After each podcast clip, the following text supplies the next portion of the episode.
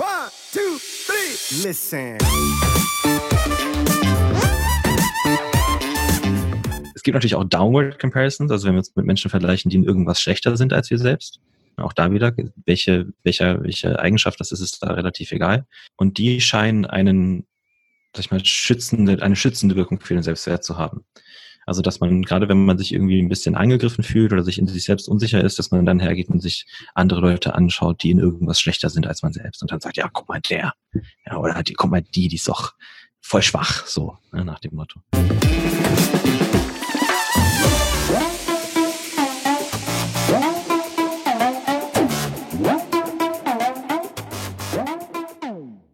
Moin Moin aus Hamburg, willkommen zu The Art of Personal Training. Mein Name ist Arnold, der Host der Sendung, wie immer.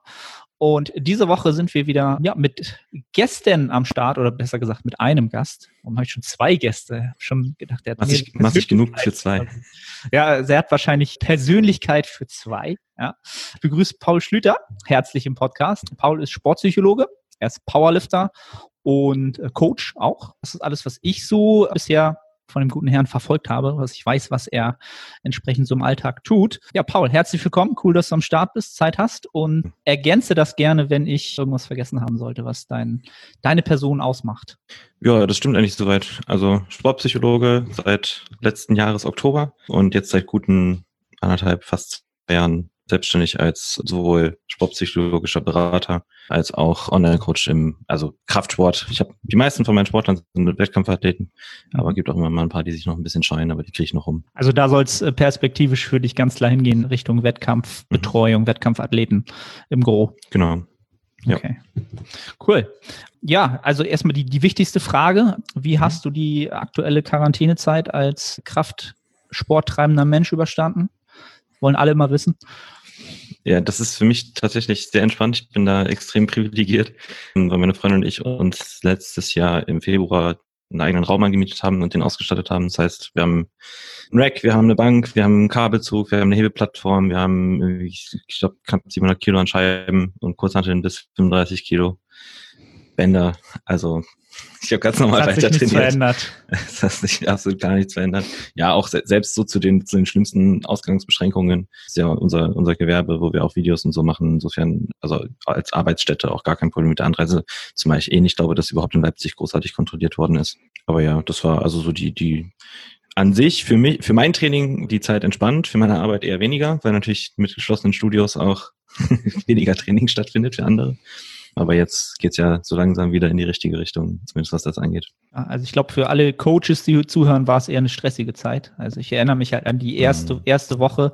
Alternativpläne halt äh, mhm. komplett für jeden was anderes und komplett kreuz und quer und nochmal abändern und doch, ich, hatte, ja, ich habe doch nochmal kurz ich hatte eine gekauft. riesige Excel, ich hatte eine riesige Excel-Tabelle mit den ganzen Athleten eingetragen, was sie für Equipment zur Verfügung haben. So, genau. so wie, welche Gummibänder, wie viele davon, hast, hast du eine Wand, an die du dich lehnen kannst oder hast du irgendwie einen Türrahmen, an dem du Klimmzüge machen kannst, also ein Kram. Es war, glaube ich, das, tatsächlich, was die Planung angeht, die komplexeste Zeit, die ich je hatte. Kann ich nachempfinden, war bei mir genauso. Hattest, hattest du dann auch so ein bisschen so dieses Gefühl, dass du in der Zeit dann auch weniger dein Training außen rausgeben wolltest, weil du halt so privilegiert warst? Oder hattest du auch so dieses, na, jetzt alle müssen so ein bisschen leiden, aber also ich meine, die, die Leute, also ich hatte tatsächlich viel, einige Athleten, die sich dann auch Equipment angeschafft haben. Insofern habe ich mich dann nicht irgendwie großartig, sag ich mal, abgesondert gefühlt. Und selbst wenn es irgendwie nur so, so wie du da im Hintergrund stehen hast, so eine komische 30 Millimeter Drückerbank war oder so. Ja, Denn auch daraus kann man irgendwie Kniebeugen machen. Ich habe auch, also tatsächlich super geil. Ich habe ich hab ziemlich viele Leute gehabt, die sich auch irgendwie aus Holz Racks selbst gebaut haben ja. und dann irgendwie noch an eine Langhantel gekommen sind. Ein, ein Athlet hatte sich selbst aus so einer, was war das, oh, ich weiß gar nicht, wie das heißt, aus so, so, so einem alten Bauernhofsgerät mit, mit, mit Metallspindeln hat er sich dann mit Beton selbst Scheiben, Scheiben gemacht, dass er irgendwie bis zu 180 Kilo bewegen konnte. Also das war schon, war, war lustig, das alles mit anzusehen. Deswegen muss ich, hatte ich auch nicht das Gefühl, dass ich mein Training verstecken muss. Also hatte ich auch nicht, aber ich hatte auch, ja, auch nun wirklich auch eher ein Behelfs-Setup, aber mhm. ja auch eher der Hypertrophie-Athlet. Der kommt auch ganz gut mit, ja, so ein bisschen Behelfsequipment ganz gut zurecht. Oder so sehr gut Ja. sogar zurecht. Aber um so ein bisschen jetzt so den, den Übertrag zu unserem eigentlichen Thema, nämlich dem der Sportpsychologie zu finden, hattest du auch im Laufe der Wochen und Monate dann mit deinen Athleten vermehrt damit zu tun, dass natürlich so ein bisschen die Motivation fürs Training aufgrund dieses ständigen, ja, limitiert sein, Kompromisse eingehen im Training, dass das immer weiter gesunken ist. Ja, aber das ist also irgendwo natürlich auch nachvollziehbar, gerade bei Wettkampfathleten, wenn dann plötzlich Meisterschaften ausfallen oder die komplette Jahresplanung dann halt irgendwie so ein bisschen über den Haufen geworfen werden muss, dass man dann erstmal so ein bisschen im Limbo hängt. Das ist ja auch normal. Da habe ich versucht, so, so gut wie möglich bei den Athleten, die ich als Coach betreue, unter, den, unter die Arme zu greifen. Da haben wir mal irgendwie Zoom- Zoom-Calls zusammen gemacht, wo wir einfach ein bisschen rumgehangen haben. Ähm, da habe ich dann geschaut, dass, dass, dass Home, die Homeworkouts einigermaßen gut aussehen oder dass irgendwie geholfen, Equipment rauszusuchen, dass man zumindest ein bisschen was Vernünftiges trainieren kann. Aber ich glaube, so, ich, also so, ein, so, so fies es jetzt klingt, aber da, da trennt sich so ein bisschen die Saat von, von der Spreu. So von die, die Athleten, die wirklich volle Kanne für diesen Sport brennen und das auch wirklich tun wollen, die haben halt auch zu Hause übel Gas gegeben. Also ich habe ein paar, ich habe ein paar Leute, die sind jetzt tatsächlich aus der aus den aus der Schließungszeit der, der Fitnessstudios stärker rausgekommen nach dem ersten Block, als sie davor waren. Ähm, und halt ein paar, die dann, wo das Training dann so ein bisschen ne, abgefallen ist und immer weniger geworden ist. Da merkt man dann schon die Unterschiede. Ist aber so, ne, jedem das eine. Es gab ja auch viele Leute, die nicht nur, sag ich mal, die sportliche Seite hatten, sondern wo es dann auch beruflich bis auf einmal anders aussah. Mit Kurzarbeit und so. Das ist ja auch nicht gerade ohne, wenn man, wenn man dann da steht und ich meine, ganz, ganz im Ernst so, da ist ja der Sport dann auch nicht mehr so wichtig, wenn einem auf einmal die Kohle fehlt oder man auf einmal nicht mehr weiß, ob man in drei Wochen noch einen Job hat. Dann gibt's vielleicht andere Dinge, mit denen man sich erstmal beschäftigen muss und das ist völlig in Ordnung. Aber was ich glaube, was bei sowas immer super wichtig ist, ist, ist halt so diese grundlegende Frage, was, was kann ich jetzt tun, um später meine Ziele, also meine langfristigen Ziele zu erreichen. Weil das ist ja, sag ich mal, sich, sich in die Ecke sitzen und flenden, das kann vielleicht mal für einen Tag okay sein, aber langfristig ist halt immer die Frage, okay, was kann ich, ich, worauf kann ich Kontrolle ausüben, worauf kann ich meinen Fokus richten und was kann ich da tun, um dafür zu sorgen, dass es dann möglichst schnell wieder nach vorne geht. Ja, also ich glaube, genau was, was du vorhin angesprochen hast, dass halt einige Athleten halt die Zeit quasi genutzt haben, e- egal unter welchen Umständen und andere natürlich so ein bisschen abgefallen sind und ich glaube, das ist vielleicht auch etwas, wo wir später bestimmt darauf zurückkommen, was eigentlich so das Grundmotiv ist, den entsprechenden Sport auszuführen, was, was das Warum dahinter ist oder ob man sich überhaupt da überhaupt schon mal bewusst drüber ja, sinniert hat, ob es da überhaupt ein Motiv gibt oder ob man vielleicht von der Seite quasi eingestiegen ist und das dann einfach immer weitergemacht hat und dann kam jetzt zu dieser Moment so, okay, warum mache ich das überhaupt? Da kommen wir bestimmt später noch mal so ein bisschen zu. Oder würde mich halt sehr, sehr interessieren, was so deine Meinung dazu Gerne. ist. Um vielleicht noch mal so ein bisschen deine Person, noch mal so ein, so ein Bild zu zeichnen von dir, so ein bisschen den Werdegang. Wie bist du selbst dann zur Sportpsychologie gekommen? Wie ist es dazu gekommen, dass du da jetzt tätig bist? Also mein Bezug zum Sport war immer durchwachsen. Also ich habe jetzt auch als Kind schon sehr, sehr viel Sport gemacht, so wie Fußball, Volleyball, Tischtennis, dann mal eine Weile Leichtathletik irgendwie zwischendrin reingeworfen, Bogenschießen. War früher aber selbst mal so der, der kleine Dicke. ne? Ich war so der im Sportunterricht als Letzter gewählt worden ist. Das war so bis, bis zur sechsten Klasse, als ich dann auch mal ein bisschen gewachsen bin und ein bisschen was abgenommen habe. Ich bin dann ins, ins Ausland gegangen. Ich war vier Jahre in, in Sri Lanka, weil mein Vater da gearbeitet hat, habe dort meinen Schulabschluss an der internationalen Schule gemacht und bin damals so in Richtung Psychologie gekommen, weil mich das einfach fa- absolut fasziniert hat. Und bei der NC, also Deutschland ist eins von drei Ländern, das ist ein internationaler Schulabschluss. Deutschland ist eins von drei Ländern, was den nicht direkt anerkennt. Und ich wollte unbedingt Psychologie studieren, dann bin ich nach Schottland gegangen. In Schottland wurde ich sofort angenommen. Und Zeit in Schottland auch Tipp da an alle, die jetzt wegen Studienplatz überlegen, okay, vielleicht jetzt gerade ist ein bisschen komisch, aber in Schottland zahlt man als EU-Bürger keine Studiengebühren, die übernimmt auch der schottische, die übernimmt der schottische Staat. Und habe dann dort in meinem dritten Jahr, also es ist ein Vierjahresstudium, Modul positive, also Positive Psychology gemacht und da ging es halt auch in, ich glaube, zwei Vorlesungen waren es so zum Thema Bewegung und positive Auswirkungen auf die, auf die Psyche. Und das hat mich irgendwie sehr gepackt. Habe ich auch meine, Maus, meine Hausarbeit damals in dem Modul darüber geschrieben und habe dann, weil ich zu der Zeit noch recht aktiv im, im E-Sport war, ein Interview gesehen mit einem Sportpsychologen, der bei League of Legends in der, in der LCS in, in Berlin äh, nee, damals in Köln noch, glaube ich, war das, gearbeitet hat und habe dem dann einfach mal, als es so darum ging, okay, was für einen Master möchte ich machen, habe ich auf Facebook geschrieben, halt so, hey, Sportpsychologie klingt ganz schön geil. Wo hast denn du studiert? Und dann sagt er, ja, in Halle.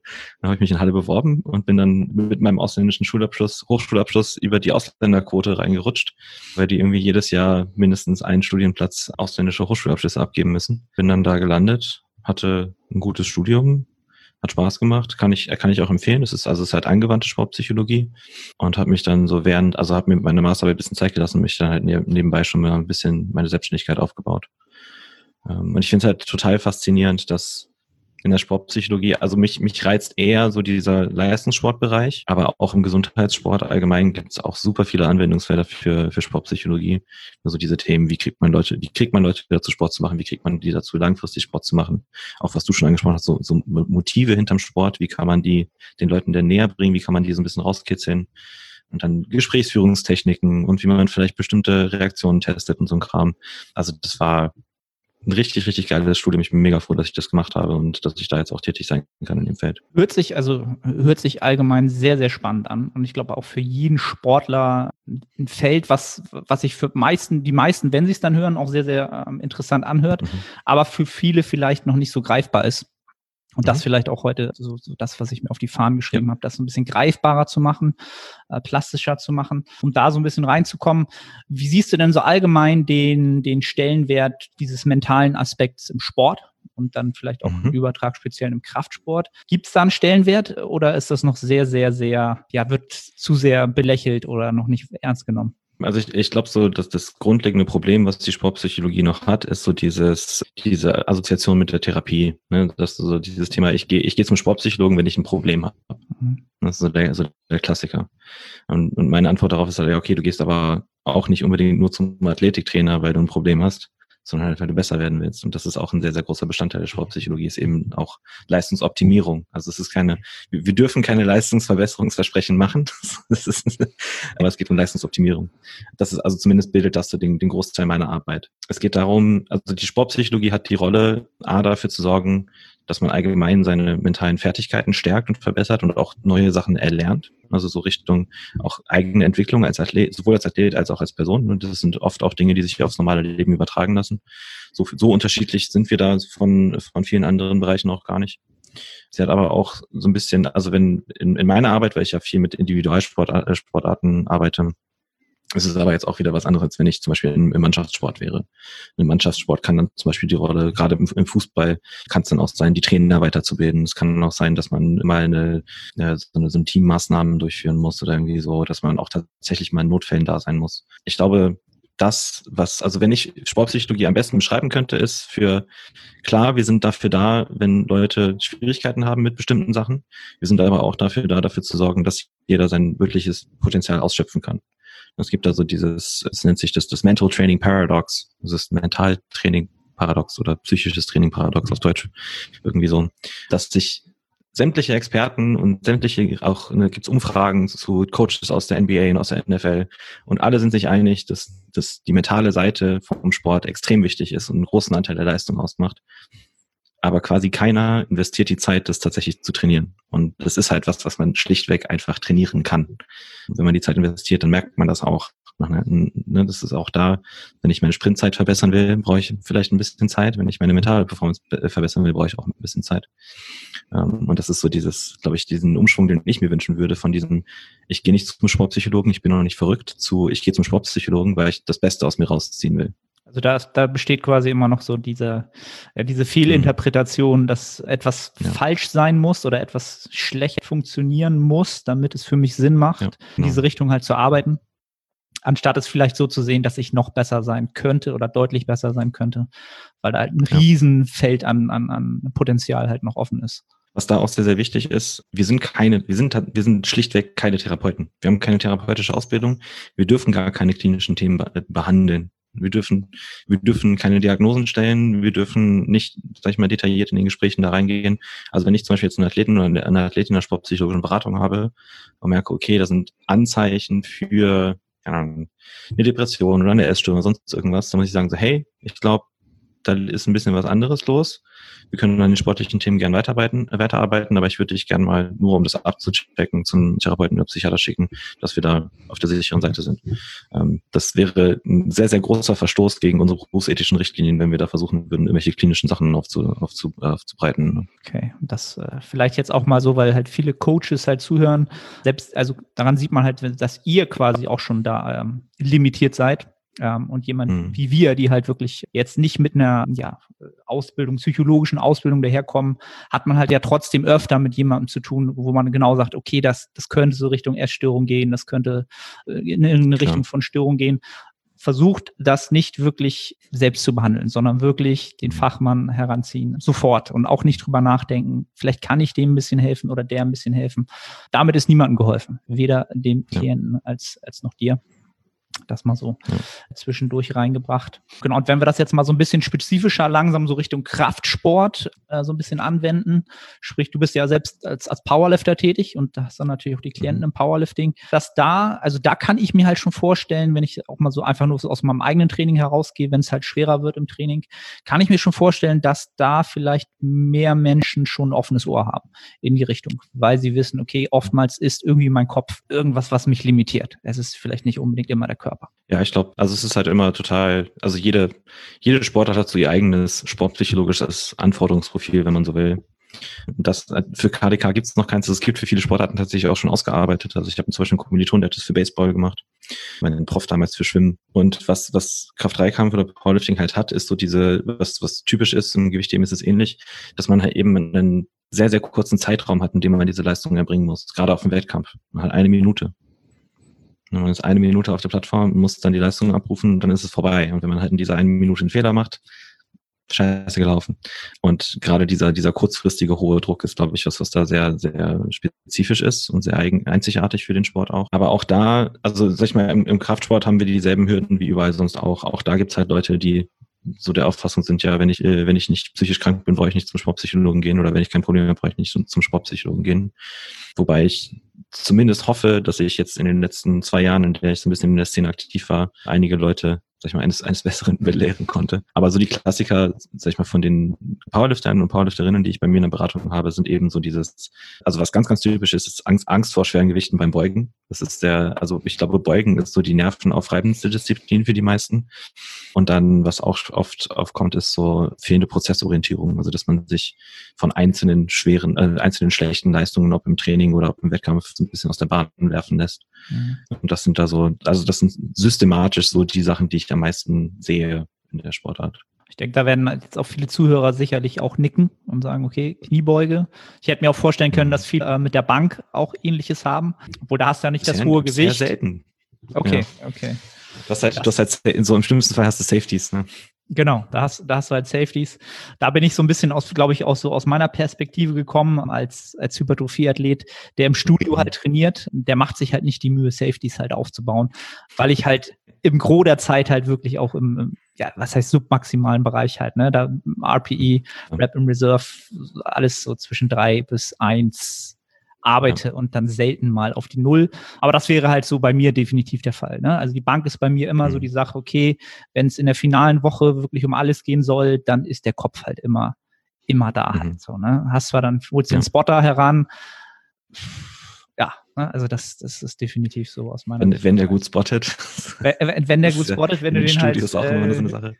Genau, da habe ich ja gerade dein T-Shirt gesehen. Deine ah, ja, sehr, ja. sehr geile Idee. Absolut geile Idee. Genau. Ja. Also checkt später mal Pauls Instagram-Account oder das glaube ich auch auf deiner Website. Ne? Ist alles in der Beschreibung mhm. zu finden. Ich, ich, Vorverkauf ist jetzt erstmal durch, aber ich denke, wenn der Bedarf hoch genug ist, dann mache ich wahrscheinlich irgendwann nochmal eine zweite Aktion. Ähm, also für die, die es jetzt hören, das ist ein T-Shirt, wo auf Kopf drauf gedruckt ist von Don't touch the bar unless I'm dying. Äh, für eben genau diese Situation im kommerziellen Studio, wo man sich irgendeinen random Spotter ranholen muss, der dann, dem man dann auch erstmal wirklich dreimal sagen muss, bitte nicht die Hand berühren, bitte nicht.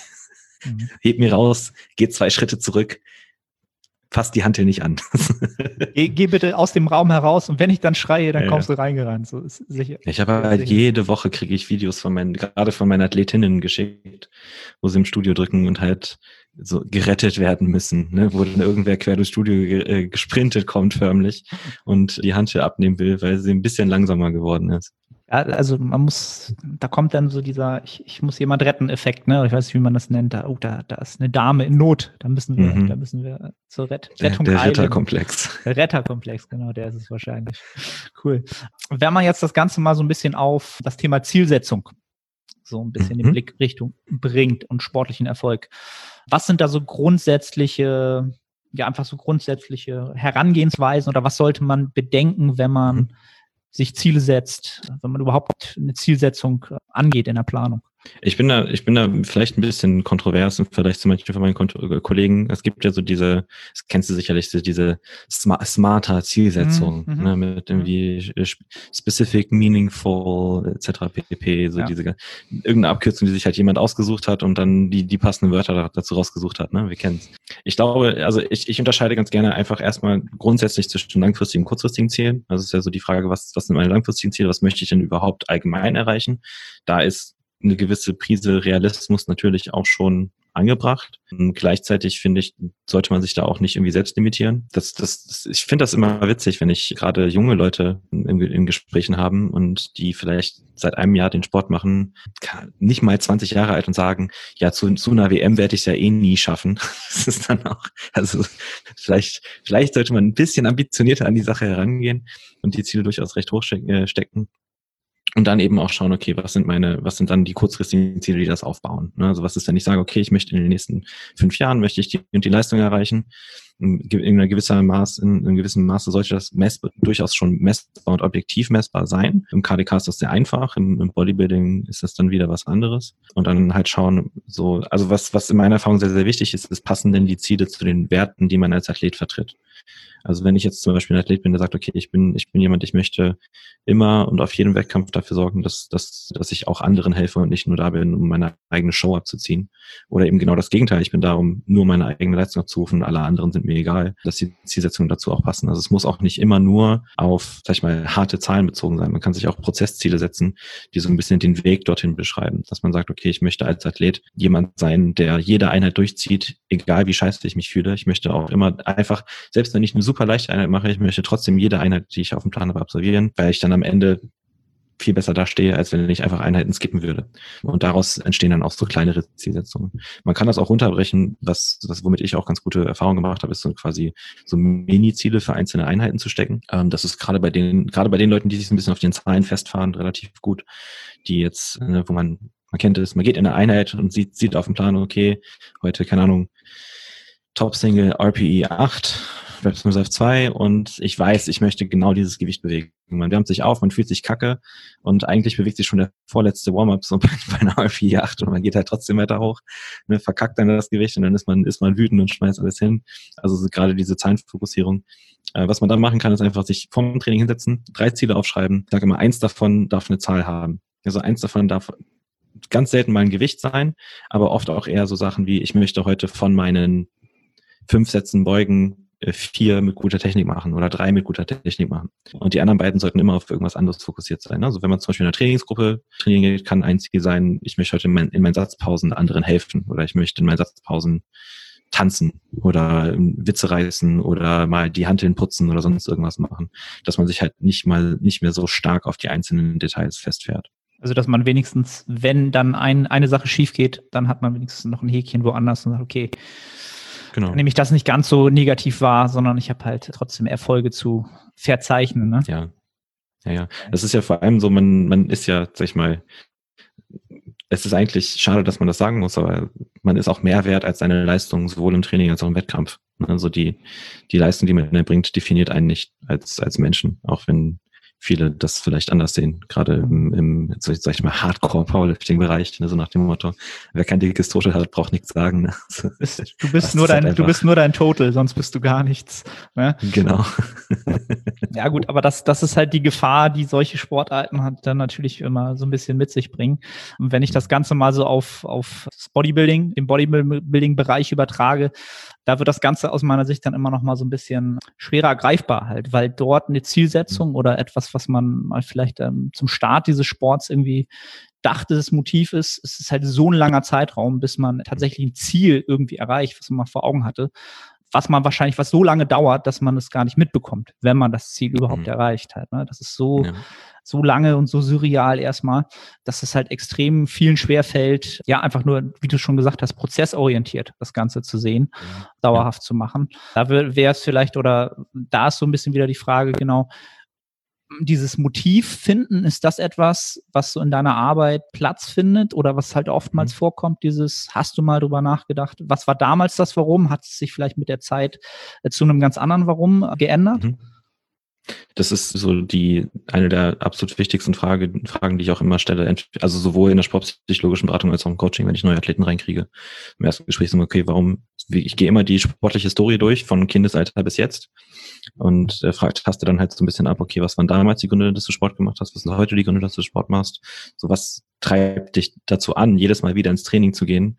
Und dich, und weil das ist es im Endeffekt, Training ist unangenehm das ist ein, ein, körperlicher Zustand, der sich nicht schön anfühlt meistens, wenn man sich wirklich, wenn man wirklich an diese Belastungsgrenze geht. Wobei, wobei ich auch sagen würde, dass da Powerlifting-Training ist vielleicht nochmal ein bisschen angenehmer als Bodybuilding-Training an, an manchen Stellen. Aber es gibt, muss ja trotzdem Grund geben, warum man das immer und immer wieder macht, warum man immer und immer wieder hingeht und sagt, okay, ich, ich, ich stelle mich jetzt hier so ein bisschen auf die Probe und zerstöre mich ein wenig, damit ich dann ein bisschen besser wieder aufgebaut in die nächste Einheit gehen kann. Also es kann sich natürlich auch ändern. Und wie du schon gesagt hast, es ist auch durchaus was, was sich ändert. So der, der Grund, warum man mit 14 angefangen hat zu pumpen, als Typ meistens irgendwie, das ist so, so der Klassiker, ja, ich bin in die Pubertät gekommen, dann waren Mädels interessant und dann wollte ich halt auch gut aussehen, ne? Und dann fängt man halt an, im Fitnessstudio zu pumpen. Und dann irgendwann entdeckt man vielleicht so diese, diese Leistungsvariante. Was ich auch im, im KDK ganz oft höre, ist, ist, dass irgendwann ein Punkt kommt, an dem sich die Leute zwischen Bodybuilding und Powerlifting entscheiden und wo das, sie dann eher durch die objektive Beurteilung im Powerlifting halt eher da reinrutschen als ins, als ins Bodybuilding. Ich glaube, das hat auch so ein bisschen mit Selbstwirksamkeitserwartung zu tun, dass man halt sagt, okay, ich habe tatsächlich einen objektiven Parameter, der sehr eindeutig meine Leistung beurteilt. Und im äh, gerade Bodybuilding, Wettkampf Bodybuilding ist es ja noch mal ein bisschen was anderes. Da sind die, sag ich mal, da sind die Kategorien und die Beurteilungen nicht ganz so objektiv. Aber ich glaube, was auf jeden Fall wichtig ist, sowohl auch da für die Zielsetzung. Die Ziele müssen natürlich auch so ein bisschen zum Sportmotiv passen. Ne? Wenn ich jetzt eine Sportlerin habe, die angefangen hat, Kraftsport zu machen, weil sie mit Anfang 20 einen Bandscheibenvorfall hatte oder irgendeine andere große Verletzung und Muskulatur aufbauen kann, damit sie wieder im Alltag schmerzfrei sich bewegen kann, ist das was anderes, als wenn ich eine Sportlerin habe, die aus dem Leistungssport kommt, nach zwölf Jahren und es halt liebt, sich mit anderen zu vergleichen und deswegen so schnell wie möglich wieder auf die Wettkampf, auf die Wettkampfplattform gehen möchte. Ähm, da sollten die Ziel Zielsetzungen natürlich auch zu passen. Das darf man da nicht beiseite schieben. Weil wer sind wir, dass wir unseren Athleten bestimmte Ziele aufdrücken wollen. Ja. Am Anfang habe ich noch, habe ich noch gesagt, die kriege ich noch rum. Das Ding ist halt, dass auch früher oder später die meisten so ein bisschen Blut lecken ne, und dann sagen, okay, warte mal, wenn ich, ist ganz komisch, wenn ich Woche für Woche ins Training gehe, dann werde ich irgendwie jedes Jahr ein bisschen besser. Und dann kommt irgendwie jedes Jahr ein bisschen was auf die Hand. Irgendwann würde ich das gerne mal so ein bisschen objektiv beurteilen lassen. Hm, was gibt's denn da für eine Möglichkeit? Ah, Wettkämpfe. Komisch. Was ich interessant finde, ist so diesen Ansatz, den gibt's in, ich glaube, der kommt aus der aus der Schweiz, das habe ich bei Damien im Podcast auch mal erzählt, hatten wir auf einer Tagung, die haben so ein Konzept, also so ein Beratungs- und Fragekonzept entwickelt über motivbasierte Sporttypen. Da gab es, glaube ich, neun oder zehn verschiedene, irgendwie so, irgendwo so um den Dreh. Und dann gab es so die ästhetisch Bewussten, dann gab es so die, die ähm, sag ich mal, sozial bewussten Sportler. Dann gab es die, die eher auf die Ästhetik der Bewegung geachtet haben selber. Das sind dann so eher die, die Leute, die man zum Beispiel in, in einen Tanzkurs schicken würde, ne, die eher Spaß an der Ästhetik, an der Bewegung haben.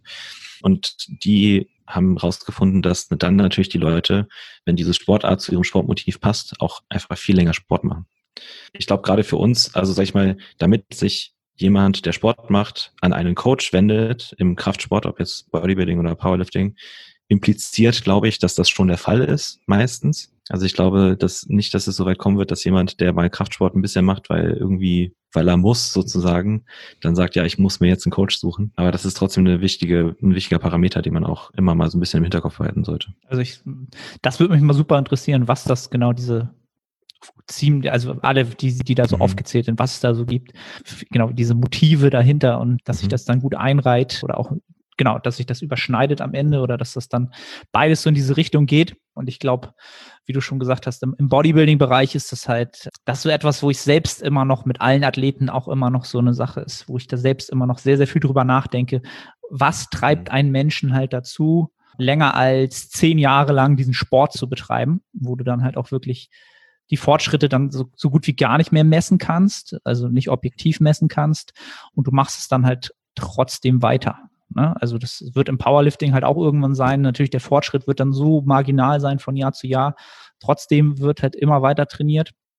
Und da überlege ich mir dann halt immer, ist es bei jedem so, dass er es wirklich noch aus dem Motiv macht oder ist es eigentlich irgendwann vielleicht sogar der Fall, dass es einfach macht, weil er es einfach kann, weil er es einfach jetzt ewig gemacht hat mhm. und weil es halt einfach irgendwie schon zur Persönlichkeit gehört. Aber wie viel Enjoyment, ich bin schon wieder so im Englischen, mhm. wie viel Spaß hat der Mensch einfach noch an ja. seiner Tätigkeit? Da bin ich halt immer so ein bisschen, versuche ich immer so reinzuhören, ob das auch noch genug gegeben ist oder ob es wirklich nur noch mhm ja, so ein bisschen Quälerei auch unter Umständen halt ist, ne? Mhm. Was, was ich durchaus auch schon ja. das ein oder andere Mal mitbekommen habe, dass das, der, dass das der Fall ist, die dann ja. einfach den nicht aufgehört haben mit ihrer Sportart. Obwohl sie es vielleicht hätten tun sollen oder mal einfach zwischenzeitlich mhm. was anderes machen ja. hätten sollen. Ne? Ähm, das gibt's, ich, ich glaube, so, sag ich mal, in, in der Altersklasse, in der wir uns bewegen, ähm, ist das nicht so ein großes Thema wie vielleicht bei Nachwuchsleistungssportlern. Mhm. Also Nachwuchsleistungssport ist es ja, dass da gibt es auch super interessante Forschung zu, so in, in Verbindung mit Burnout. Also so quasi die Koppelwirkung von unidimensionalen Persönlichkeiten und, und Wahrscheinlichkeit eines Burnouts und da damit mit eingehenden anderen psychischen Beschwerden. Da hatten wir mal eine, so eine Keynote-Speakerin auf auf einer Tagung aus den USA, die das ganz viel mit College-Athleten und so Highschool-Athleten gemacht hat. Und es scheint so zu sein, oder es scheint sehr viel Indikation dafür zu geben, dass wenn eben so eine sehr betonte Identifizierung über den Sportart der Fall ist, also wenn man sozusagen, also hi, ich bin, ich bin Paul, der Powerlifter und ich bin meine Leistung, ne? Weil auch, auch in Deutschland Nachwuchsleistungssportler, wer irgendwie in der Sportschule oder im NLZ aufgewachsen ist. Hm, ich hatte eine Kommilitonin, die hat das, die kam aus dem Karate, die hat das ganz gut, ganz gut gesagt. Die meinte, ja, ich, ich wurde vom, vom Hochleistungssport sozialisiert. da hängt natürlich sehr, sehr viel von einem selbst auch dran. Und irgendwann steht man dann eben auch, also nicht jeder irgendwann ist Ende mit dem Hochleistungssport. Irgendwann, entweder man kommt halt nicht mehr auf das, auf das nächste Level, was dann oft irgendwie, also in olympischen Sportarten wären das dann langfristig Olympischen Spiele ne, nach dem Kader. Oder im Fußball Bundesliga bis dritte Bundesliga oder sogar vierte Bundesliga, beziehungsweise Regionalliga. Und dann stellt sich natürlich auch so die Frage, okay, was bin ich denn überhaupt für ein Mensch? Und wenn eben nicht viel anderes da ist, dann setzt man sich entweder da, damit auseinander, was hart ist, das ist für die meisten nicht einfach. Oder man sucht sich halt was anderes. Und da gibt's auch im, im Powerlifting gibt's zig Leute, die aus dem Hochleistungssport gekommen sind, rübergekommen sind, weil sie einfach das so gewöhnt waren, Leistungssport zu machen und viel trainieren zu gehen und regelmäßig trainieren zu gehen und da vielleicht auch gewisse soziale Kontakte zu knüpfen. Und mit der Zeit, aber also was Schönes ist, dass, dass es in meinen Augen, zumindest im KWK, lang nicht so krass ist wie im Nachwuchsleistungssport teilweise. Ja, weil es halt auch eben nicht, vielleicht auch nicht so stark von so vielen Menschen beäugt, beäugt wird halt vielleicht. Ne? Also es mhm. ist, es ist nicht so ein Riesenpublikum da, so viele Augen, die das Ganze vielleicht bewerten oder das Gefühl mhm. hat, es wird halt bewertet. Ne? Klar, man hat immer sein Umfeld und auch Wettkämpfe, bei denen Bewertungen stattfinden. Aber das ja. ist halt nicht in so einem ganz großen Maße und nicht im täglichen halt, ne?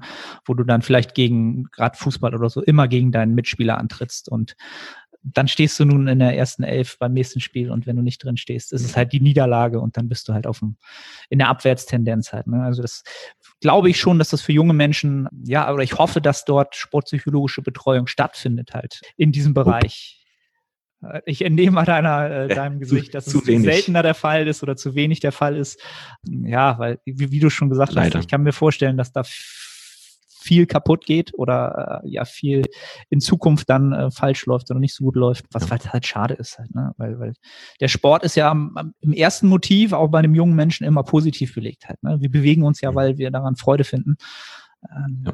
Das ist, äh, das ist immer so eine Sache, was ich traurig finde, wenn das dann halt nicht mehr der Fall ist, ja, aus diesem Wettkampfgedanken heraus und dann gerade mit anderen halt. Ne? Da haben wir, glaube ich, wir beide in unseren Sportarten das Glück, dass wir eigentlich ja auch im größten Teil doch gegen uns selber antreten. Im Bodybuilding ja. eigentlich nur gegen dich selber, weil, wie gesagt, hast du ja auch schon angemerkt, objektiv ist da gar nichts, muss man einfach ganz klar so sagen. Es gibt Bewertungskriterien, die werden natürlich angelegt, aber ja, man fühlt oftmals fühlt sich der eine oder andere einfach nicht gut bewertet oder nicht objektiv bewertet. Und im Powerlifting, klar, trittst du gegen andere an, aber es kommt auch darauf an, wer ist an dem Tag halt da. Und äh, so schneidest ja. du halt dann halt ab. Ne? Das ist nichts, was in deiner eigenen Hand liegt. Wobei, wobei die Leute auch im Powerlifting Wege finden, die Entscheidungen in Frage zu stellen. Aber teilweise zu Recht. Es gibt, also es gibt auf jedem Wettkampf gibt's immer irgendwas, was nicht so ganz legitim gelaufen ist. Aber das ist halt, das hast du halt mit menschlichen, menschlichen Kampfrichtern immer. Das hast du mit Chiris im Fußball, das hast du mit Kampfrichtern im KDK, das hast du mit Umpires, das hast du eigentlich also in jeder Sportart. Außer vielleicht im Schach. Schach gibt es vielleicht nicht, glaube ich. Gibt es im Schach, im Schach Schiedsrichter? Ich weiß es gar nicht. Ich glaube nicht. Nee, das würde, glaube ich, keinen Sinn machen, oder? Das ist ja, da gibt's ja keine. Nee, ja. Falls, es, falls es jemand weiß, schreibt es in die Kommentare oder meldet euch. Vielleicht liegen wir da gerade völlig falsch. Ähm, ja. Aber das glaube ich ein, wieder ein guter Übergang zum nächsten Thema. Genau, wenn man dann nämlich bewertet wird und dann quasi eine Niederlage erfährt, oder für sich eine Niederlage erfährt. Was sind da so Wege und, und Perspektiven mit, mit Niederlagen umzugehen und auch, auch mit Erfolgen natürlich? Also ich bin da ein recht großer Fan von, sag ich mal, einem, der Herangehensweise aus, aus dem Blick der Kausalattribution, also der, der, der, der Grundattribution, also warum ist jetzt was passiert, sowohl bei positiven als auch bei negativen Erlebnissen. Da gibt es so zwei Faktoren. Also es kann entweder intern oder extern sein und es kann entweder statisch oder flexibel sein oder variabel ist, glaube ich, das, das Wort auf, auf Deutsch. Das heißt jetzt sowas extern war, extern Variable wäre zum Beispiel das Wetter. So. Heute war meine Leistung schlecht, weil das Wetter kacke war. Ne? Wetter ist extern, kann sich verändern. Intern Variable war, heute habe ich scheiß schlechte Leistungen gebracht, weil ich im Vorfeld nicht hart genug trainiert habe. Ne? Das ist was, das ist was internes, was man sich selber attribuiert, kann man, kann man aber ändern, also variabel. Und so kann man das ein bisschen, oder also jetzt sich herzustellen, zu sagen, ja, heute habe ich verloren, weil meine Arme kürzer sind als die von, als die von meinem Gegner, das wäre dann, das wäre dann intern, intern äh, äh, fixiert oder fest. Also bei Niederlagen kann es durchaus Sinn machen, das kurzfristig extern zu attribuieren, also dass man halt sagt, okay, heute war halt ein schlechter Tag, weil XY.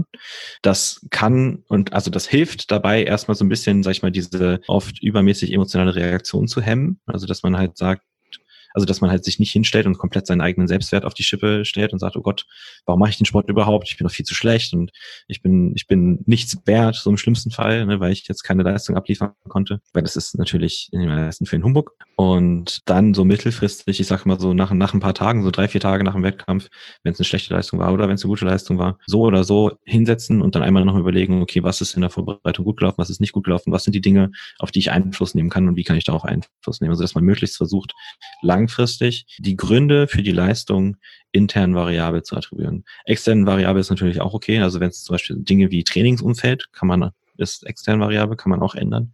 Aber gerade so die internen variablen Sachen sind da, glaube ich, ganz, ganz wichtig für die langfristige Entwicklung von Athleten, dass man halt sagen kann, okay, das und das muss ich an meiner Einstellung zum Training ändern.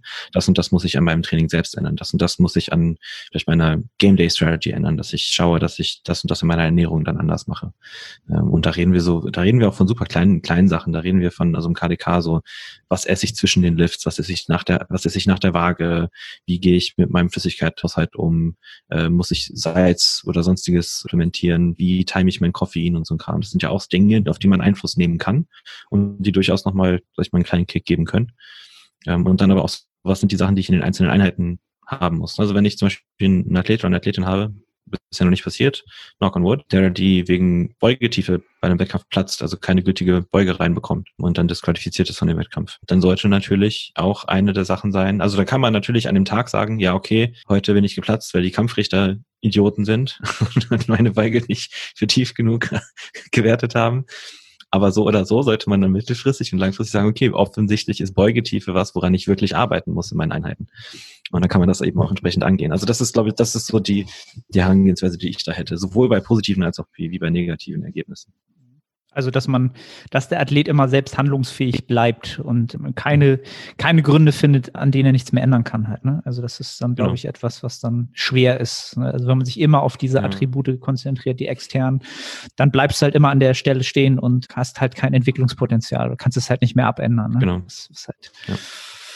ja. was halt öfter, öfter dann vorkommt und dann vergrämt man vielleicht so ein bisschen und, ähm, hm. Ja, oder man geht dann auch teilweise, ich habe es auch schon erlebt, dass dann Athleten oder Athletinnen auch mit negativen Erwartungen in solche Situationen reingehen. Also nach dem Motto, wenn wir jetzt das Beispiel von der Beugetiefe nochmal nehmen, dass wir dann, dass dann ein Athlet in den Wettkampf reingeht mit der Einstellung, ja, mal schauen, welcher Wettkämpf, Wett, Wettkampfrichter mir heute Rot für Tiefe gibt. Was dann natürlich, dann, dann wird das schnell zu selbsterfüllenden Prophezeiung. Ja. Und dann, dann muss er, muss er ja quasi hochbeugen, damit er sich selbst bestätigt in, sein, ja. in seinen Erwartungen. Und dann bildet sich da ganz gerne mal so ein Teufelskreis. Genau, Stich, Stichwort Teufelskreis, auch wieder beste Übergang zu, zum nächsten Thema. Das Thema ich glaube, es ist auch eigentlich, das ist auch unabhängig, welche Sportart es ist, dass viele Sportler einfach davon ausgehen, weil sie es anfangs ihrer Trainingskarriere einfach gelernt haben, je mehr Arbeit sie reinstecken, ja, in, in, in das Training und äh, ins Drumherum, in alle Faktoren, die sie halt selbst Einfluss drauf haben, je mehr sie dort reinstecken, desto besser sind die Resultate. Was, was ja auch zum Anfang einer Trainingskarriere auch meistens der Fall ist, weil man da ja natürlich sehr viel optimiert und Erfahrungswerte sammelt. Aber aus meiner Erfahrung raus kommt dann irgendwann so dieser Breaking Point, ja. Äh, wo dann einfach mehr Arbeit nur noch mehr Stress ist. Und mehr Stress einfach auch nicht heißt mehr Performance im Nachgang. Wie sind so deine Erfahrungen da? Ähm, also als, sag ich mal, als Coach, mhm. weniger ist mehr in neun von zehn Fällen. Also ich, ich sträube mich sowieso, also ich, ich, ich betreue keinen Athleten mit sechsmal Training die Woche, gibt's bei mir nicht. Fünf ist so das absolute Maximum und das auch wirklich nur bei denen, die die Zeit dafür haben und die auch die regenerativen Kapazitäten dafür haben. Also ganz mal ganz abgesehen von der rein körperlich limitierenden Facette davon, dass man halt wirklich auch so, sag ich mal, das Training ist nicht dazu, dass das Training selbst sollte nur so viel sein, wie man auch davon regenerieren kann. Ne, das Training selbst ist nicht dazu da, um sich zu testen. Das Training ist dazu da, um die Leistung aufzubauen. Das ist ein ganz, ganz wichtiger Vorsatz, äh, den, glaube ich, aber mittlerweile schon, Gott sei Dank, die meisten, zumindest die meisten Coaches und auch viele Athleten nachvollziehen können und auch, und auch leben. Aber auch da, sage ich mal, wenn ich jetzt eine Athletin habe, die eine 60, 65 Stunden Woche hat in einem körperlichen Job, die kann ich nicht fünfmal die Woche zwei Stunden im Studio knüppeln lassen. Die geht kaputt. Also da kann die so viel essen und, und, vielleicht noch ein bisschen was schlafen, was die will. Das wird eng. Also mit, man muss das schon, man muss das schon realistisch bleiben. Also ich so dieses, ich, ich glaube auch allgemein, und das ist ja auch nicht nur im KDK so, sondern auch in vielen anderen Sportarten, gerade so die Sportarten, die man vielleicht ein bisschen später reinrutscht, das ist ein langfristiger, das ist eine langfristige Leistungsentwicklung. Es ist jetzt nicht so, als würde man, könnte man hergehen und im KDK als komplett blutiger Anfänger innerhalb von einem Jahr einer Ne, wie einen Kaderstatus erreichen oder so. Das dauert ein paar Jährchen, je nachdem, wie viel man nachhilft und dann vielleicht nicht erwischt wird. Also man muss da schon, sag ich mal, realistische, mit realistischen Erwartungen reingehen und auf der, auf gleichzeitig nur so 80-20-Prinzip. Ne, für, man kriegt schon mit mittelmäßigem Einsatz sehr, sehr viele Ergebnisse raus. Und, und klar wird es vielleicht noch mal ein bisschen besser, wenn man dann auf sein Mealtiming achtet und wenn man darauf achtet, dass man immer jeden Tag zur selben Minute im Bett liegt und dann auch einschläft. Aber so die, so diese Kleinigkeiten, die, also in meiner Erfahrung bauen die Leute die so Stück für Stück auf. Ne, wenn ich jetzt jemanden habe, der vielleicht erst in, in den Leistungssport reinkommt und dann verbringt man mal drei, vier Monate damit, dafür zu sorgen, dass der Schlaf ein bisschen besser wird. Dann schaut man mal ein paar Monate drauf, dass, äh, dass man vielleicht hier und da so ein paar Kleinigkeiten in der Ernährung ein bisschen umstellt. Dann schaut man permanent drauf, dass sich vielleicht was ein bisschen so die Herangehensweise ans Training mal langfristig verbessert. Dass man sich von den einzelnen schlechten Einheiten nicht mehr mitreißen lässt. Das sind, sag ich mal, alles langfristige Prozesse, für die man auch die entsprechende Geduld mitbringen sollte. Und ich glaube, gerade, was, also was sehr, sehr tückisch ist, ist so dieser Übergang von dem, was du gesagt hast, so am, am Anfang, man gibt volle Kanne Vollgas, es geht, die Leistung schlägt übel stark an, man wird sehr schnell relativ gut und dann kommt so diese Phase, wo man halt mit derselben Arbeit nur noch viel, viel langsamer besser wird. Und das ist eben oft der Punkt, wo die Leute dann anfangen, die Motivation zu verlieren.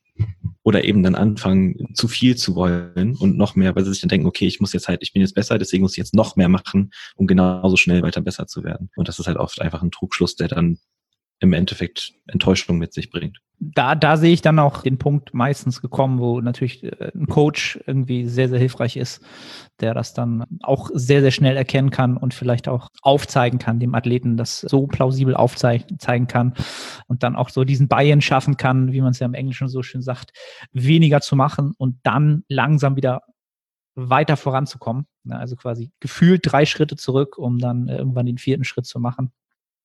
Das ist aus meiner Sicht etwas, was ganz, ganz schwer, für viele ganz, ganz schwer ist, alleine zu tun. Ähm, kann ich aus meiner Erfahrung sagen und mit vielen Athleten fast das Schwerste. Oder das sehe ich halt immer so als diesen Punkt, wo es dazwischen geht, du hast einen sehr, sehr guten Athleten in dem Sport und ob er sehr, sehr, sehr gut wird, hängt dann davon ab, ob er diesen Sprung schafft Ja, also ja. zurückzurudern und dann weiter nach vorne zu kommen und sich von da aus zu orientieren. Wie, wie gehst du das an? Also ich meine, ich kenne Bodybuilding jetzt nicht so gut, aber wie, wie würde man das denn in so einer langfristigen Planung angehen und also kommunizieren vor allem auch? Also du kann, kannst natürlich ganz klar sehen, also im Bodybuilding ist es auch so ganz, ganz viele Jahre gewesen, dadurch, dass auch sportwissenschaftlich immer wieder halt so rein das Trainingsvolumen in den Vordergrund gerückt wurde, als der mhm. einzige wichtigste, nicht der einzige, aber der, der Haupttreiber für Hypertrophie halt, ist es halt ja. die letzten Jahre halt richtig zum Trend geworden halt. Man, jeder Sport hat ja durch Social Media so seine Trends. Und Volumen ist halt ein sehr, sehr großer Trend geworden über die Jahre. Da kommen wir vielleicht später auch nochmal zu sprechen. Social Media ist halt etwas, was viele Athleten dort oftmals in, den, in, in die falsche Richtung treibt, weil sie nicht mehr bei ihrem Prozess sind, sondern bei dem Prozess ihrer Szene und ihres, ihrer Klick, ja. ihres Umfeldes. Und da versuche ich eigentlich immer als erstes reinzuhören und rauszukriegen, was ist ihre Clique, was ist ihr Umfeld, was, was für Menschen inspirieren, inspirieren diese Menschen, wo sehen sie ihre Mentoren zum Beispiel. Ähm, wenn du das rauskriegst, wenn du da ein Gefühl für kriegst, dann weißt du halt auch genau, wo ist das Motiv und wo machen sie wahrscheinlich zu viel für ihr, ihren jetzigen Leistungsstand. Ja? Und wenn man das so mhm. langsam mal so ein bisschen mit dem Athleten bespricht und auch mal so raushört und dann sagt, ja, stimmt, ja, das, das finde ich richtig geil und das müssen wir das nicht auch so machen oder ich mache das gerne mhm. so, dann kann man natürlich ins Gespräch gehen und in den Dialog gehen, okay, das macht dir Spaß, macht es dir vielleicht auch in gewissem Grad Spaß, das nur so und so weit zu treiben, dafür aber in dem anderen Parameter weiterzukommen wollen wir das mal ausprobieren mhm. im nächsten Mesozyklus? Und wenn dann sagt, ja, okay, ja. klar, probieren wir aus. Und klar, die Möhre ist dann immer das Resultat, ganz, ganz klar, ne? was du dann ähm, mhm. als Coach auch liefern musst, weil ohne, ohne Möhre, ohne Resultat greift das Ganze halt nicht. Ähm, genau, das ist halt im Bodybuilding meistens so das, das Ding. Obwohl das da auch auch die Intensität sein kann halt. Ne? Das ist immer so die Frage, wo mhm. ist der Athlet sozialisiert in dem Sport? Ne? Also die, die alten Bodybuilding-Tage so, wo halt äh, Hit-Training das Ding war, Dorian Yates ja. und du musst halt bis zum Sterben, jede, jede Wiederholung ist, ist der Kampf gegen, gegen Satan. So, ne, das gibt's halt auch. Ich bin ein Wikinger, ich ziehe in den Krieg. Genau, das, das gibt's halt auch. Ähm, wobei ich da einfach aus solche Athleten habe ich sehr, sehr selten, weil ich nicht der Typ mhm. bin, der mhm. selbst sowas ausgibt. Also die kommen nicht zu mir. Das selektiert sich ähm, ja. vorhinein schon halt. Ne? Klar. Das, äh, da bin ich selbst nicht der Typ für. Ähm, ich bin halt auch eher der, der konstante kontinuierlicher Arbeiter, der immer wieder langsam was anpasst und versucht, sane zu bleiben. Ähm, aber das gelingt einem auch nicht immer selber. Ähm, dafür habe ich halt selber auch einen Coach, ja. um, um mich dann mal wieder abzugleichen halt. Ne? Ja, klar. Ja. Genau. Dann ist so ein bisschen so dieses Thema, du hast ja schon angesprochen, Training ist ja immer Stress. Am Ende des Tages ist ein, ist ein Stressor. Ne? Also ein körperlicher Stress, es macht uns nicht immer Spaß, es sollte uns auch nicht immer Spaß machen. Wenn man das mal wieder so auf die mentale Ebene bringt, Gibt es da so etwas, wie man mentalen Stress messen kann? Ist das irgendwie für dich ein Parameter, den du in gewisser Weise messen tust? Oder wie, wie behandelst du das Thema? Schwierig. Also es ist, ich meine, es gibt diverse Fragebögen und so, die man nutzen kann. Man kann natürlich auch, also sag ich mal, körperlichen Stress kann man ja recht gut messen. Ne, da reden wir ja, also da gibt es ja Dinge wie Herzfrequenzvariabilität, die eigentlich ein ganz guter Indikator sind äh, oder Ruhepuls auch. Also gerade Lang Lang Langzeitmessungen von Ruhepuls können ja auch durchaus sinnvoll sein. Aber psychischen Stress zu messen ist schwierig. Ich habe, also ich habe zum Beispiel in den Athleten, die ich als Coach betreue, ich habe so eine Regenerationstour, sind acht Fragen halt zur körperlichen und auch psychischen Erholung, was da auch immer, also Schlaf ist sowohl körperlich als auch psychisch für die Erholung sehr wichtig. Und dann habe ich halt einfach eine Frage, wie viel Stress hast du erfahren in den letzten drei Tagen? Und eine, und dann eine Frage dazu, wie, äh, wie selbstsicher bist du, dass du deine Ziele erreichen wirst? Also diese Verbundenheit zu den Zielen, okay, so nach dem, nach dem Motto, ich, ich befinde mich auf dem richtigen Weg, das zu erreichen, was ich erreichen möchte. Und allgemein auch so dieses, ich, wie, wie bereit fühle ich mich für das Training? Also das bezieht sich sowohl auf das Körperliche als auch auf das Psychische. Weil gerade wenn man so also was, was typisch ist, sind halt so, es ist abfallende Motivationen in sehr, sehr anstrengenden Trainingsphasen. Ne, wenn man immer wieder, in eine, gerade in der Wettkampfvorbereitung kommt das gerne mal vor, wenn man in jede Einheit geht und sich schon am Anfang der Einheit eigentlich so ein bisschen kaputt fühlt, was ja da in dem Moment auch durchaus gewollt sein kann. Ne, nicht jede Wettkampfvorbereitung muss so sein, aber es kann auch so sein.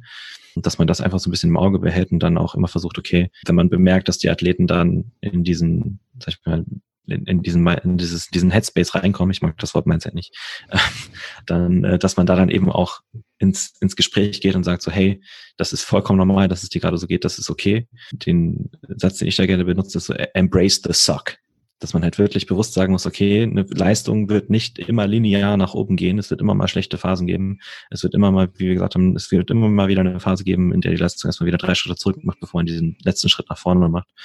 Und dann, ich, manchmal male ich das halt auch einfach auf, mal, mal so eine Kurve, ne? so, hier ist die Leistung, wie du es gerne hättest und hier ist diese Kurve.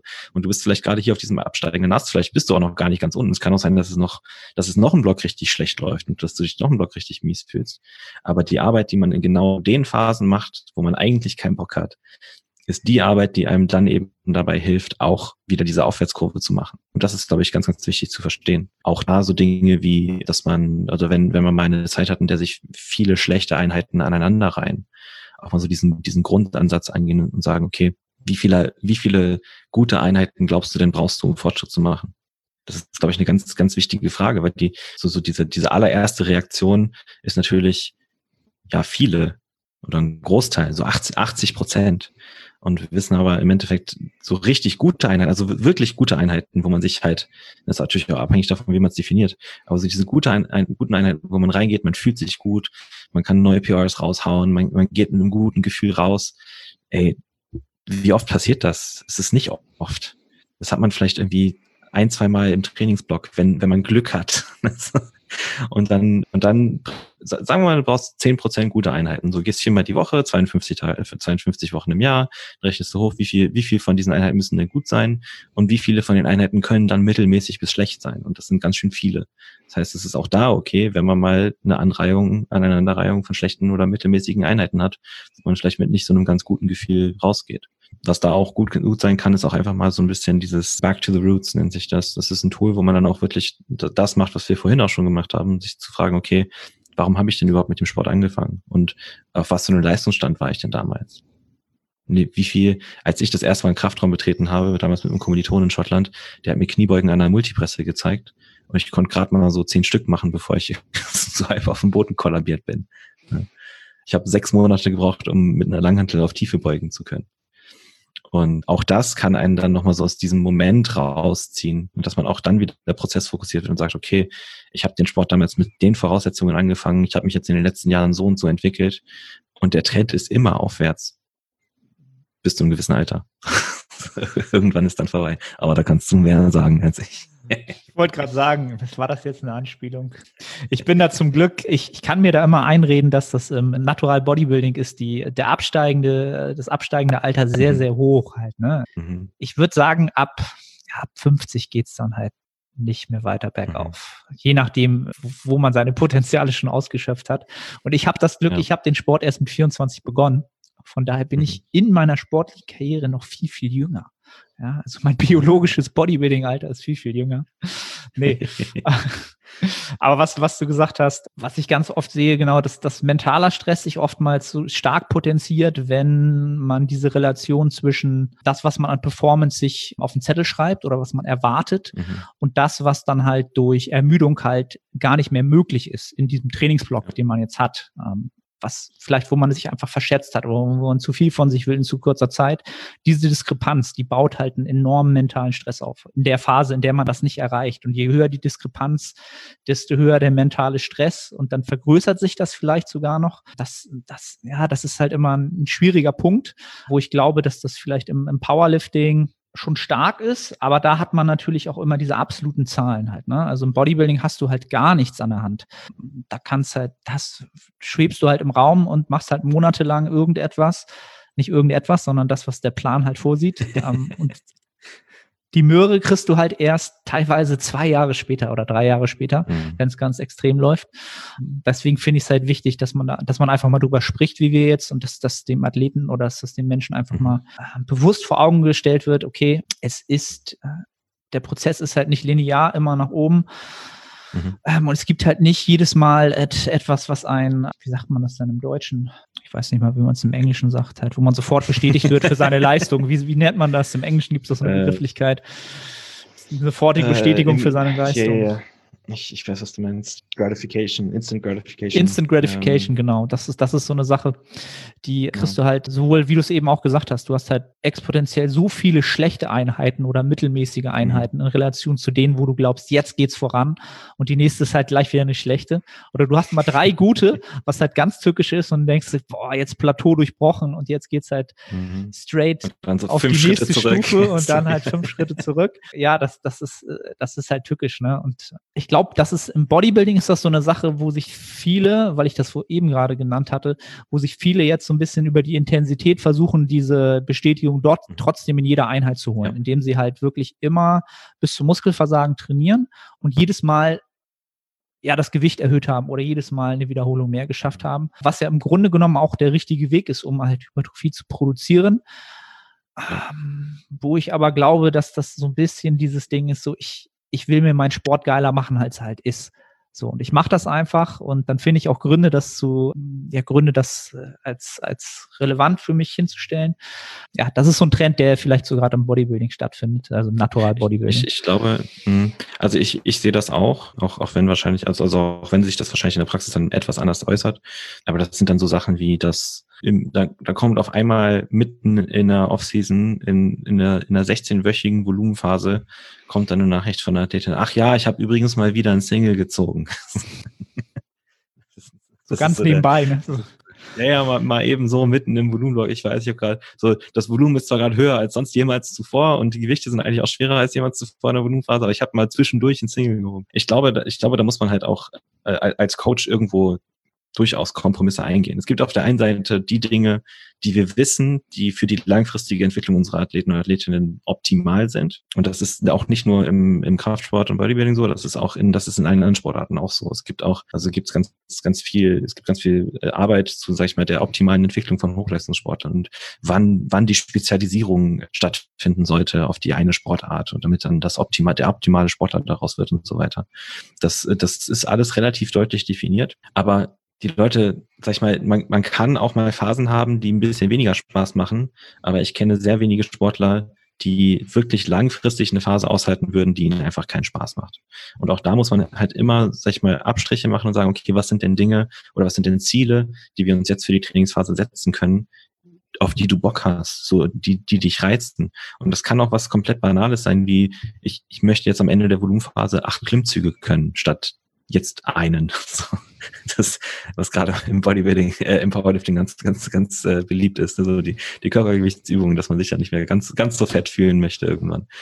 Und das ist auch vollkommen in Ordnung. Weil solange das grobe Konstrukt stimmt und die, die Richtung stimmt, wie du gerade gesagt hast, und solange, solange, sag ich mal, die, die, die Grundregeln eingehalten werden und sich der Athlet oder die Athletin in die richtige Richtung bewegt, dann ist das doch völlig in Ordnung. Ja, also strikt wie ein Roboter zu trainieren, das ist, das ist ja auch nicht, ist ja auch nicht das Sinnige halt. Ne? Also man, Mhm. man hat ja immer unterschiedliche Kapazitäten auf, in verschiedenen Bereichen zu verschiedenen Zeitpunkten, die mal überdurchschnittlich sind, als man es denken würde, mal unterdurchschnittlich sind. Und ja, nach Kapazitäten zu arbeiten, ist für mich in, in, in meiner Arbeit etwas, was, was was ganz essentiell ist halt, nach die Kapazitäten wirklich wahrzunehmen, sie real einzuschätzen und danach wirklich die beste Trainingsleistung in der Zeit mitzunehmen, der es realistisch ist. Das äh, und das vielleicht so, dann kommen wir auf den letzten Punkt, so ist einfach schwer geworden, dadurch, dass halt Instagram und Social Media halt täglich etwas ist, was wir alle konsumieren und eins, einem es natürlich schwierig macht, seine Kapazitäten selbst auch richtig einzuschätzen oder sie auch nicht richtig einschätzen zu wollen vielleicht. Hast du da so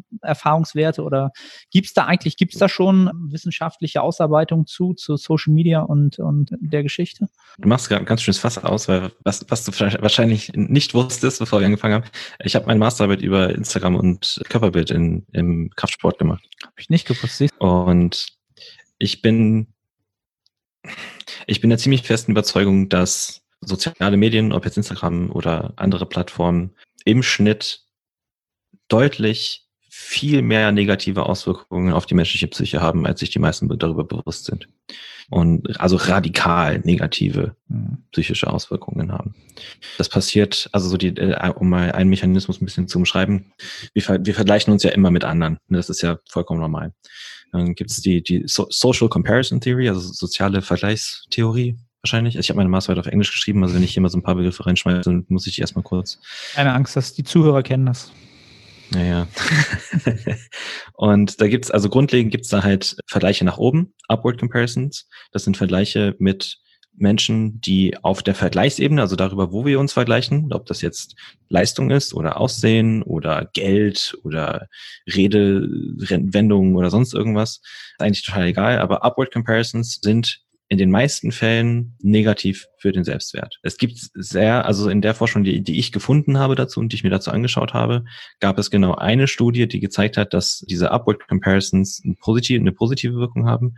Das war tatsächlich in Schulkindern, die, also die haben in, in Niederlanden war das, die haben am Anfang vom Schuljahr haben die in der, haben die, in, ich glaube, in einer relativ großen Schule war das, waren über 200 Schüler beteiligt, haben die quasi Paare gebildet, die sich über das Schuljahr, die über das Schuljahr hinweg ihre Noten vergleichen sollten. Und die haben gefunden, dass die Schüler, die tendenziell etwas schlechter waren, mit einem, die mit einem besseren Schüler gepaart waren, dann im Endeffekt dadurch mehr Motivation hatten, bessere Noten zu schreiben und tatsächlich besser, also in bessere Leistungen in Anführungszeichen gebracht haben. Das war das einzig positive Beispiel, was ich finden konnte für diese Upward Comparisons, also für diese Vergleiche nach oben.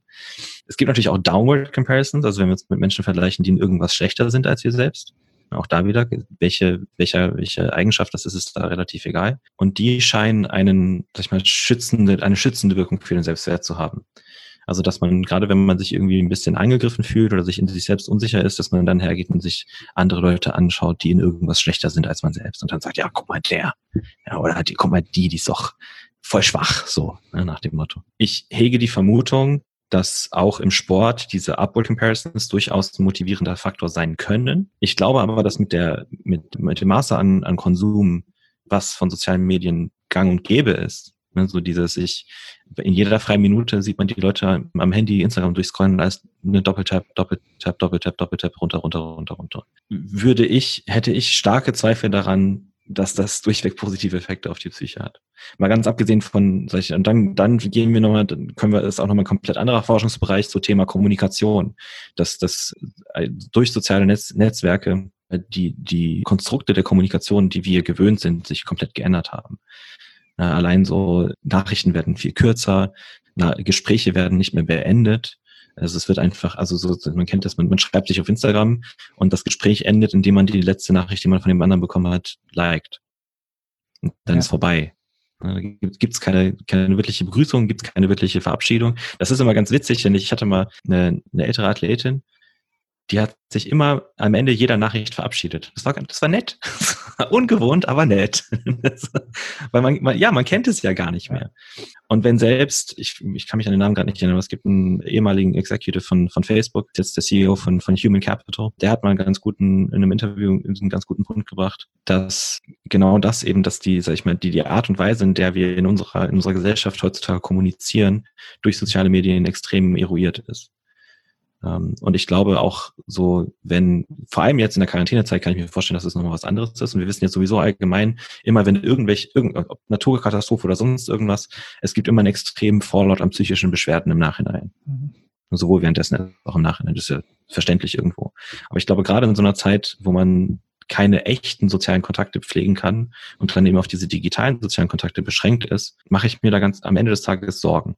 Und um das, also wenn wir es jetzt mal auf den Sport zurückbringen, auch da, klar kann es motivierend sein, einen Athleten oder eine Athletin zu sehen, die in irgendwas besser ist als man selbst.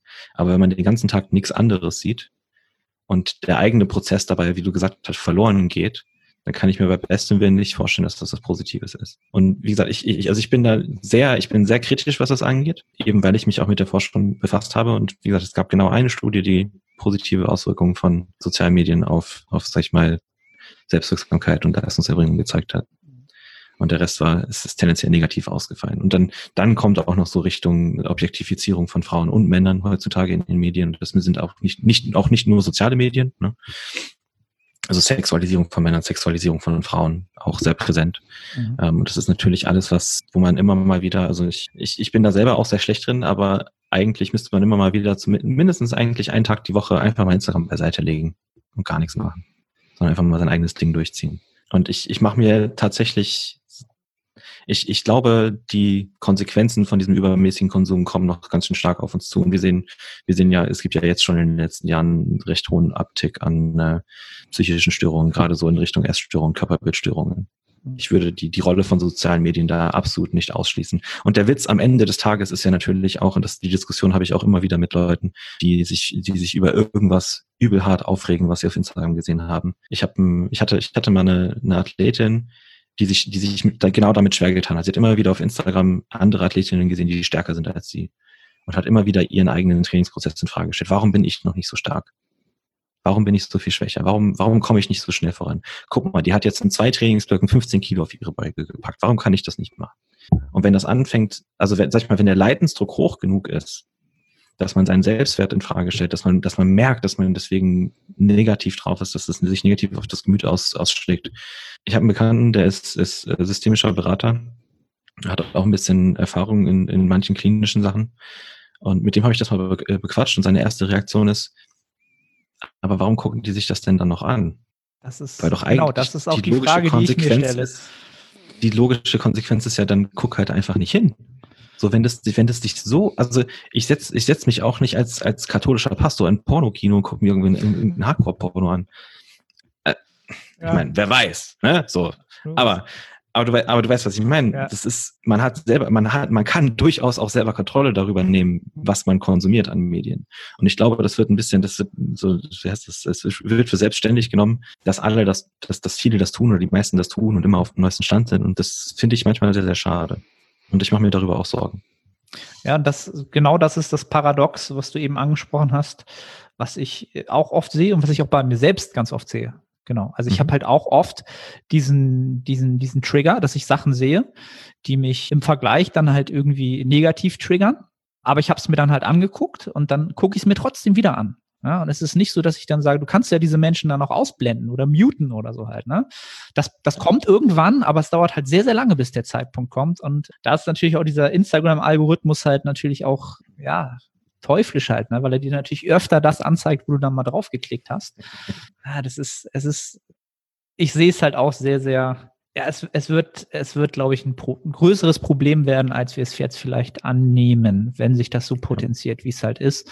Das, das ist dann vielleicht auch so etwas, vielleicht, wo wir zum Abschluss kommen können, weil du es eben auch so schön, so schön sagtest, dass man vielleicht, oder du kannst das auch gern, gern gleich nochmal korrigieren, dass man, wenn man diesen psychologischen oder mentalen Aspekt betrachtet, immer zuerst wirklich nur bei sich sein sollte oder den Weg zu sich finden sollte und auch wirklich nur auf die Einflussfaktoren betrachten sollte, die nur, nur wirklich einzig und allein einen selber betreffen. Vielleicht noch das nähere Umfeld, das ist immer noch was, was damit reinspielt. Ja, kannst ja vielleicht noch mal so, für wen ist sportpsychologische Betreuung am ehesten sinnvoll? Also für viele haben wir jetzt schon rausgearbeitet, für viele mehr, als man es denken würde. Ich würde sagen, dass es für die sinnvoll ist, die wirklich sich bewusst die Zeit nehmen wollen und auch können. das ist natürlich auch da ein Faktor, die mentale Seite vom Sport zu trainieren. Und das ist das, wie ich das, an, wie ich das angehe, ist halt wirklich, ist es trainingsbezogen. Es gibt Übungen, es gibt äh, Hausaufgaben, es gibt Arbeitsblätter, es gibt Dinge, die man ausarbeiten, die man aus, die man üben muss, die man dann anwenden und auswerten muss.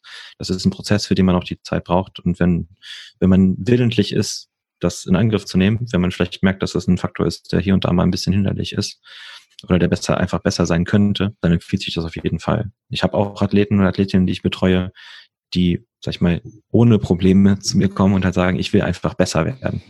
Ja, und das finde ich einen sehr, sehr schönen Ansatz. Cool. Freut mich. Hat mir sehr, sehr viel Spaß gemacht, die Episode. Paul, wenn die Leute jetzt mehr von dir sehen, hören wollen, unter Umständen sowas, so ein Coaching in, mhm. in Betracht ziehen, wo finden sie dich? Auf Instagram unter Fundamentalkraft und auch auf, im, im Web, im, im World Wide Web unter www.fundamentalkraft.de. E-Mail ist info at fundamentalkraft.de. Sehr cool. Da kann man mir einfach schreiben. Genau. Findet ihr alles in den Show Notes oder entsprechend in der Beschreibung, je nachdem, wo ihr das Ganze konsumiert. Wie gesagt, nochmal vielen Dank. Waren coole Insights dabei. An alle Zuhörer, wie immer, gerne eine iTunes-Bewertung dalassen bei Spotify. Abonnieren. Ich krieg's nie zusammen. Ich bin der schlechteste Podcaster. Sage ich auch am Ende von jedem Podcast. Ich denke mal, nächstes Mal schreibst du es dir auf.